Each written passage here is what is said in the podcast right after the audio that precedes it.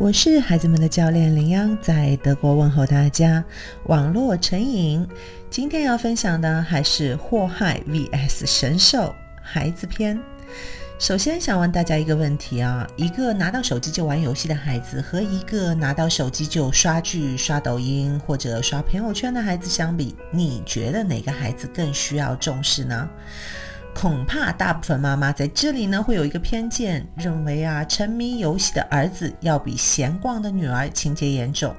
但事实上呢，当然最后究竟哪种更伤害或者更有利孩子的成长，必须由父母自己来评估，并随着年龄的增长而不断的调整，定期的检查。我们现代的智能网络产品呢，由成千上万的专业人士啊，针对上瘾的机制量身打造出的这些产品，我们这些普罗大众。太难拒绝了，而且啊，我们现在也没有针对特定的平台而能给出的关于上瘾行为的统一的诊断。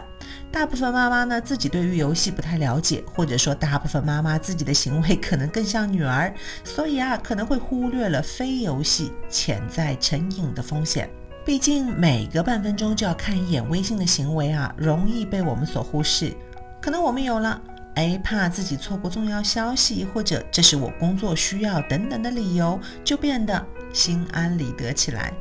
微信朋友圈呢是看不得有任何红点的，那这算不算是潜在风险呢？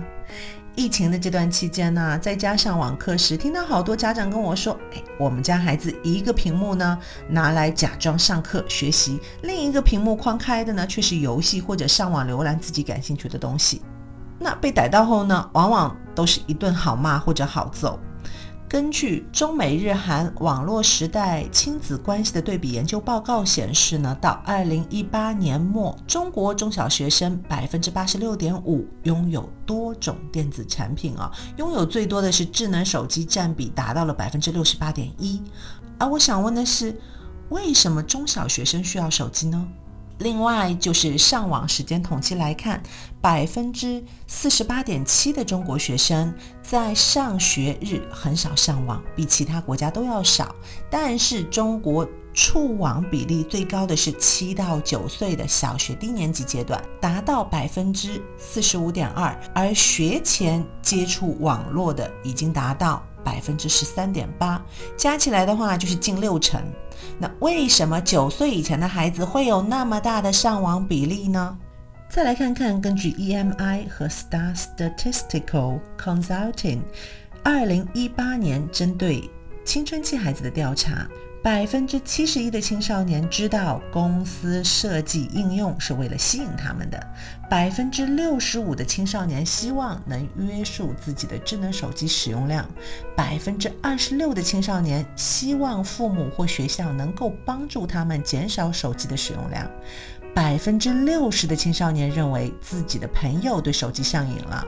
百分之三十七的青少年曾试着说服朋友少玩些智能手机，百分之五十二的青少年周末和朋友在一起的时候，只是默默坐在一边玩手机，而不是相互交流。学习时很容易被互联网。分散注意力，这是一个普遍的特征。就拿我自己的学生来看，高年级的学生在手机面前也会试图自我阻止。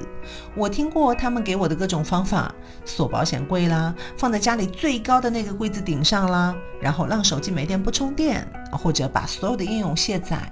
往往父母们会因为孩子做不到的五件事，而忽略孩子做到了的另外三件事情。并且呢，吝啬给予孩子肯定。我听过最多的回答是：“哎，那不就是他该做的事情吗？”表扬多了，怕他骄傲。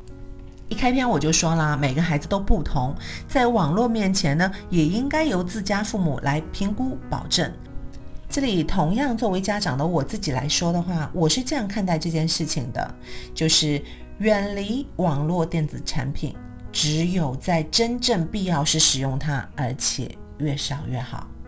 在之前的很多分享里，我都提到了父母的不容易啊。我们自己其实，在这个大爆炸的时代里捞生活，深深的知道学习有多重要。我们生怕自己哪里做不到位呢，而让自己的孩子落后了。要说这代父母对自己的孩子寄予前所未有的希望。我甚至有错觉呢，就是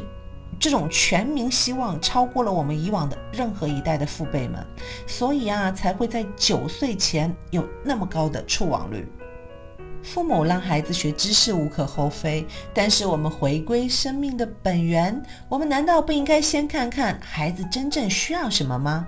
那是对生命的敬畏，对世界的认知思考，对于自我价值的探索，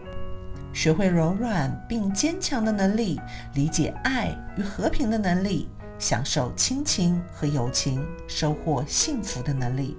就如我上周的有感，你当像鸟飞向你的山读后感里提到的那样，一个在十七岁之前都荒废着、没有上过一天学的孩子，最后却只花了十年的时间成为了剑桥的博士生。我们的父母是不是对自己的孩子太没有信心了？我们希望这些后浪们成龙成凤之前。难道不更应该让他们首先先成为一个真正的人吗？